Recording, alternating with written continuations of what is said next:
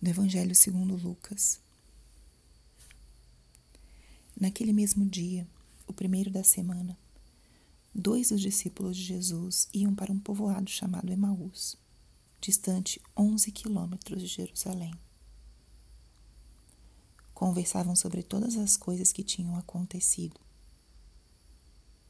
Enquanto conversavam e discutiam, o próprio Jesus se aproximou e começou a caminhar com eles. Os discípulos, porém, estavam como que cegos e não o reconheceram. Então Jesus perguntou: O que ides conversando pelo caminho? Eles pararam com um rosto triste. Um deles, chamado Cleofas, lhe disse: Tu és o único peregrino em Jerusalém que não sabe o que aconteceu nesses dias? Ele perguntou: o que foi? Os discípulos responderam: O que aconteceu com Jesus, o Nazareno, que foi um profeta poderoso em obras e palavras diante de Deus e diante de todo o povo. Nossos sumos sacerdotes e nossos chefes o entregaram para ser condenado à morte e o crucificaram. Nós esperávamos que ele fosse libertar Israel mas apesar de tudo, já faz três dias que todas essas coisas aconteceram. É verdade que algumas mulheres do nosso grupo nos deram um susto. Elas foram de madrugada ao sepulcro e não encontraram o corpo dele. Então voltaram dizendo que tinham visto anjos e que estes afirmaram que Jesus está vivo. Alguns dos nossos foram ao túmulo e encontraram as coisas como as mulheres tinham dito. A ele, porém, ninguém o viu. Então Jesus lhes disse: Como sois sem inteligência e lentos para crer em tudo que os profetas falaram? Será que o Cristo não devia sofrer tudo isso para entrar na sua glória?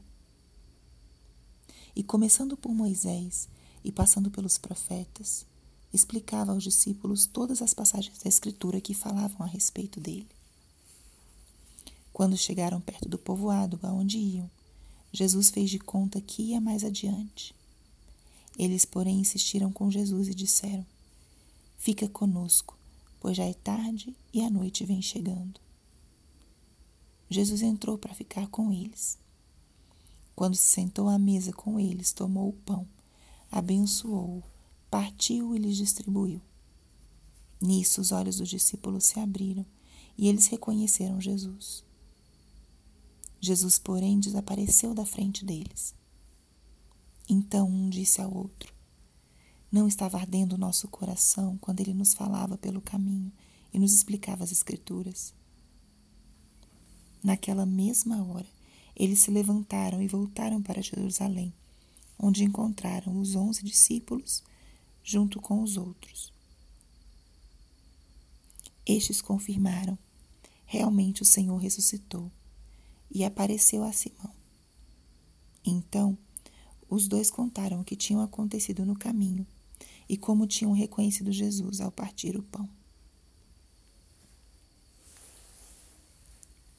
Espírito Santo, alma da minha alma, ilumina minha mente, abre o meu coração com o teu amor, para que eu possa acolher a palavra de hoje e fazer dela vida na minha vida.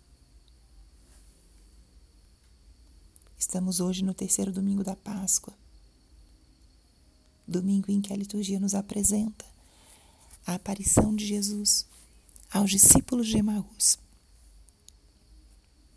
Jesus aparece aqui não para os apóstolos, mas para dois que o seguiam e o tinham acompanhado e escutado, presenciado a sua condenação e a sua morte. É uma passagem muito rica que poderia ser abordada, meditada desde muitos aspectos. Vamos tentar aproximar-nos desde um aspecto, deixar que o Espírito Santo nos conduza nesse domingo da Páscoa. Essa é uma das passagens que eu recomendo que se você tiver tempo, que você leia pausadamente, faça o exercício da Lexio Divina ou da contemplação. Caminhe com Jesus. Deixe que Ele entre em diálogo íntimo contigo, buscando através dessa passagem fazer a experiência do encontro com o ressuscitado. Mas vamos pontuar alguns elementos importantes nessa passagem. O primeiro deles, como estavam os discípulos. Os discípulos estavam se afastando de Jerusalém, tristes e sem esperança.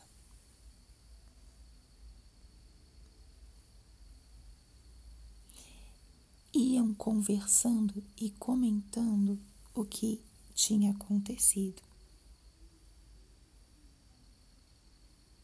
Estavam com o rosto triste de São Lucas. É um primeiro aspecto que a gente pode meditar e contemplar. Como estavam esses discípulos? Caminhavam, seguiam o percurso da vida, mas entristecidos, cabisbaixos, desesperançados. Estavam no início dessa passagem com um olhar e uma experiência humanas. O que nós esperávamos, como nós pensávamos que teria sido. Decepcionados estavam. Segundo aspecto que nós podemos meditar, Jesus começa a caminhar com eles. Jesus não aparece de uma forma nem milagrosa, nem extraordinária. Ele aparece como um companheiro de caminho, como um companheiro de trajeto. Alguém que estava na mesma estrada que esses homens. E esse foi o grande ensinamento de Jesus. Ele traz para nós a experiência da cotidianidade. Deus se faz presente na forma mais simples, como um companheiro de caminho.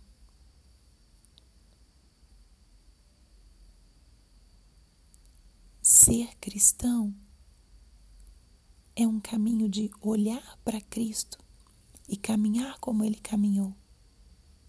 Ele nos ensinou não desde uma cátedra, mas estando ao lado dos seus discípulos, estando ao lado de cada um de nós.